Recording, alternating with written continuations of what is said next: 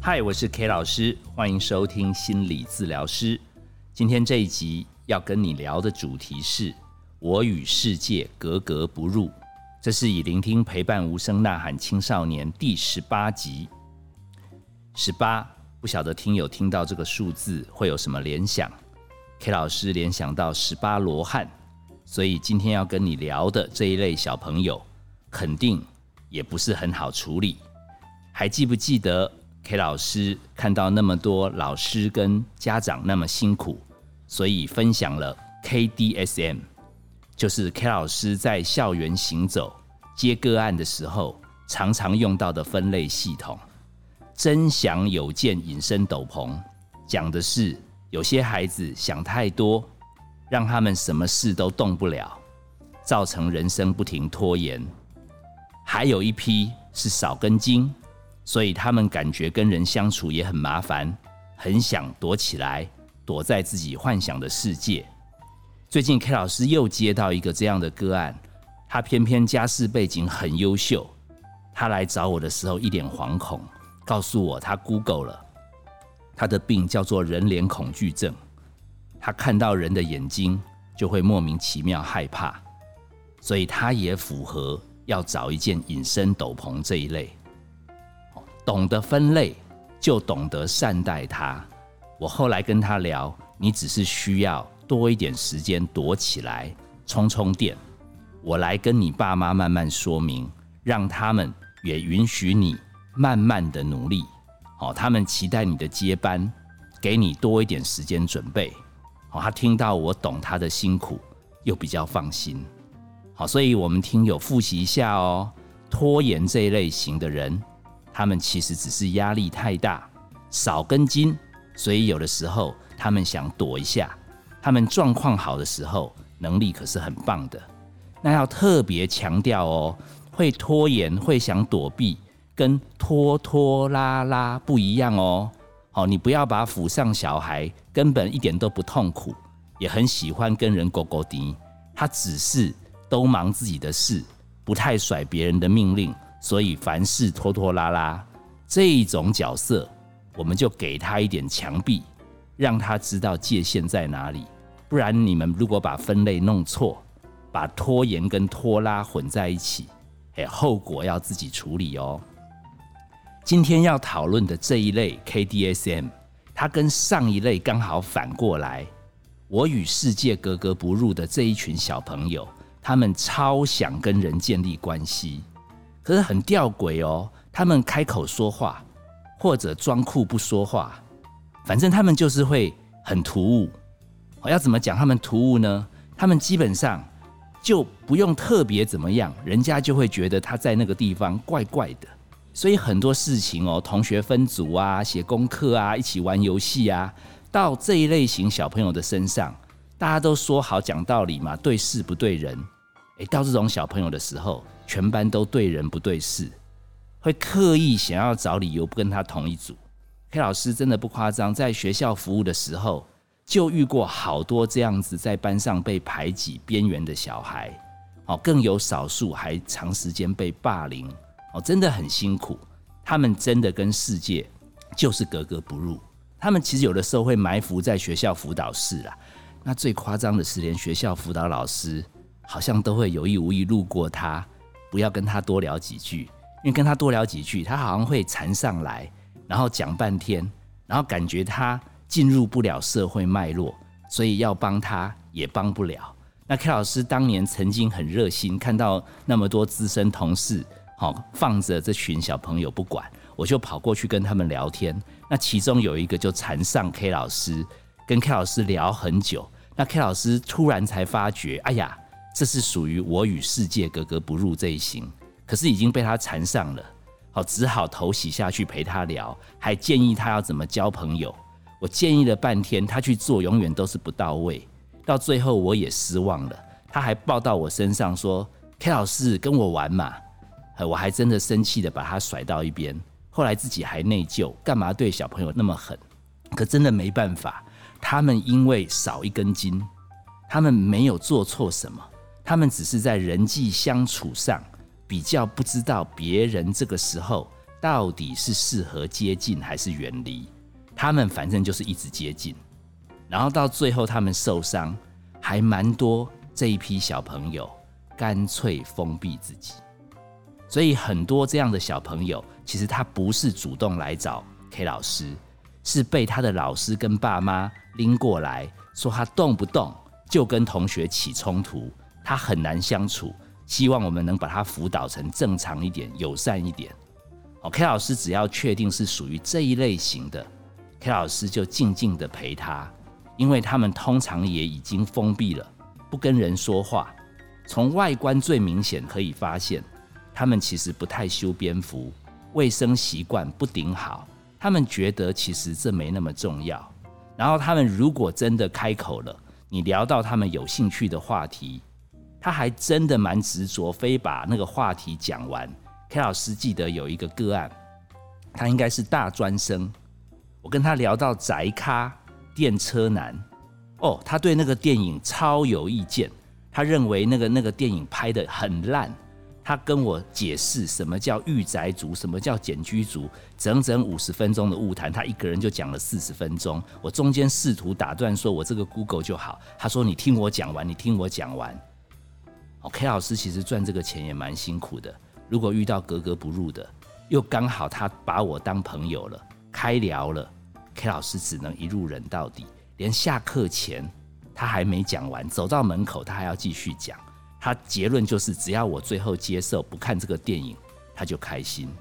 他们还有一个特色是运动方面没有那么协调，但他们毅力很强哦，所以他们做重训跟慢跑很强，但是要那种灵巧、闪身、配合、手脚协调的，他们不小心有的时候会绊倒自己。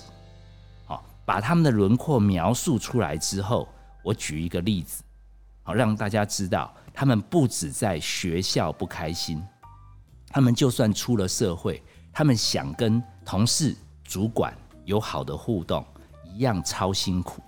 我最近接了一个个案，他怎么被同事一起带来呢？因为他在办公室，他是科技界的，他居然怒砸电脑，怒砸电脑，然后要干嘛呢？怒砸电脑之后，同事说真的有够夸张，他只吼了一声说：“你们到底有没有谁要听我讲话？”那那大家都吓到了嘛，把电脑都砸了，大家就就说：“那那你说吧。”然后他突然有机会说，因为他平常怎么说都没有人要理他，他这时候突然有机会说，他还突然说他忘记要说什么，所以大家就觉得他你你搞什么鬼，搞这么大，好，然后 K 老师把他分类到格格不入之后。就一直跟他强调，你真的去找一本书，就叫我与世界格格不入。哦，它里面有介绍这种分类，大致上叫做雅思系统。他有一点点固执，安妮哈，这个人是善良的。我说你其实做电脑业也很棒，哦，其实你很有成就的，只是你很在意为什么没有人要听你聊天，所以你最后才生气。我我建议啦，其实你你如果看到。这本书你就会知道，聊天不会是你的强项，但是如果你将来电脑哈城市很强，发明专利，他们就会有求于你的啦，他们就会来跟你倒咖啡，跟你聊天啦。到时候你讲什么，他们都会说好棒，对，哦，你的强项就是把你的专业变强，哦，可是他说他这样很孤单怎么办？我说哈，我说雅思注定人际关系。会比较辛苦一点，你真的把书慢慢看哦。他看完后来还跟我讲说：“早介绍这本书嘛，原来我这一生从小学幼稚园到现在这么痛苦，我天生就不适合去发展人际关系。”他说他最近哈决定把自己整理的好一点，所以他在看生酮饮食，因为他们本来不太修边幅，身体也胖胖的，哎，别人做生酮饮食撑不了几天就犯规。哎，他倒是发挥了雅思的特质，超坚持的维持着。哎，他的身形每周来门诊，你就看到慢慢变型男。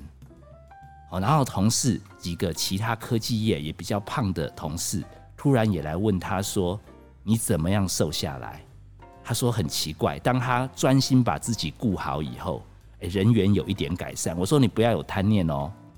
因为我怕你开始讲生酮饮食又讲不完，然后他们最后又不听又跑掉，他可能没有听懂了，因为隔几个礼拜又后来跟我讲，他人缘最近又不好，所以我想要跟目前你如果也有这一类跟世界格格不入困扰的年轻人，甚至你已经是成年了，我告诉你，K 老师叮咛你，你的人设就是搞低调、搞神秘、搞沉默，尽量不要主动接底牌，把你超想讲的话一堆讲出来。好，如果你真的超想讲话，打开电脑，把你想讲的话全部 key 出来。哎，你想要 key 到天荒地老都没关系，电脑不会怪你。你试试看。把自己的人设定位在专业变强，但是人际上面低调。哦，很多各行各业的杰出人才，其实都有一点雅思。他们对科技，他们对什么昆虫、动植物，哦，包含 AI，其实很多很多竹科的、南科的高科技人才，都有一点这个天分。哦，你你如果愿意的话。可以找 K 老师，很早之前有录过一集雅思老公，好像是他太太写信来问 K 老师怎么样可以改善雅思老公。嘿，我只能劝那个太太说，雅思老公最好的方式就是不容易外遇成功。哦，他们虽然有赚钱，可他们真的要跟另外的人谈感情的时候，因为不善表达，如果钱没有继续出，对方很快就不要了。所以选雅思老公。其实婚姻是蛮保值的，哦。至于内心比较寂寞，哎，那个你可以自己培养兴趣嗜好。雅思老公的强项就是在专业上，在家事上认真，但是他在讲话上比较不那么溜。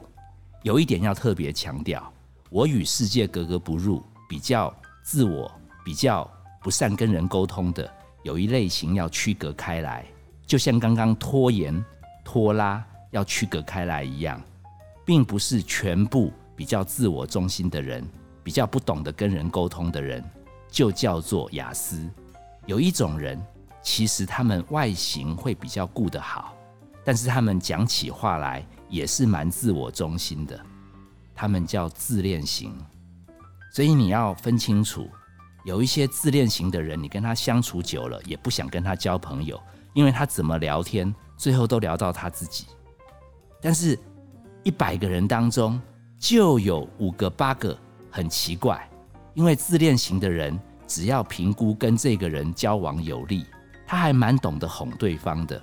所以一百个人当中有五个八个十个，他长期寂寞，他被哄过一次以后，他就离不开自恋型的人，然后他一直想要把自恋型的人搞好，让他们像最早互动一样来爱自己。结果最后还受伤，所以不晓得听友有没有明白，KDSM 这个东西读熟了，它有助于我们懂分类。可是懂分类以后，要如何面对真相，其实蛮考验每一位听友你的心性。你要雅思的人承认自己跟世界格格不入，跟讨好型迷上自恋型。然后又想要改变自恋型，可以好好爱他，困难度是一样的。K 老师只能把分类系统介绍给大家，至于人生怎么抉择，其实还是要留给每一位听友。好，最后 K 老师要跟老是在人际上受挫，老是觉得跟世界格格不入，有一点雅思的听友特别呼吁一下，与其哈。老是要去建立人际关系，不如在顺序上先把自己变强。像 K 老师刚刚讲的那个砸电脑的那个那个朋友，他后来在网络上结交了几个喜欢日本明星，他真的买了机票去，还约了几个日本同好，短期的相处，聊的又是彼此有兴趣的话题，他短暂的不寂寞。那如果你真的觉得跟真人相处总是被排拒，K 老师再提供一本书，你可以去看，叫做《隐形的奥义》。它里面有一章讲到隐形的朋友，K 老师很推崇这个方法。有的时候，K 老师自己在人际上受挫的时候，也会呼唤几个 K 老师隐形的朋友，哦，可能是 K 老师过世的阿妈、舅舅，还有 K 老师小时候喜欢的同学。其实他们虽然跟 K 老师都没办法生活在一起，在不同的地方、不同的世界，但有的时候想到他们曾经对 K 老师的肯定，K 老师在人际上的挫折，就会得到一点力量。好，包含 K 老师现在做这样的节目，可以在空中跟听友互动。虽然我看不到你们，可是 K 老师相信，哎，有一群朋友其实是支持着 K 老师。所以，如果你自己在人际上觉得孤单寂寞的时候，你可以去创造几个隐形的朋友，有一点像天真的小孩子，他们在小时候还有这种幻想的能力，他对于。妈妈如果要要送他上学要离开，他只要握着妈妈送他的发夹，他握着那个发夹，他就觉得妈妈还在他身边。这个叫做物体的恒常性，只有小朋友专有。那我们长大了以后，渐渐渐渐对于看不见的朋友，我们就失去了相信。所以，K 老师呼唤：如果你在人际上比较寂寞的心灵，你可以试试看，结交几个在你心中隐形的朋友。哦，当然，K 老师现在主力的隐形朋友是耶稣。哎，你也可以参考看看。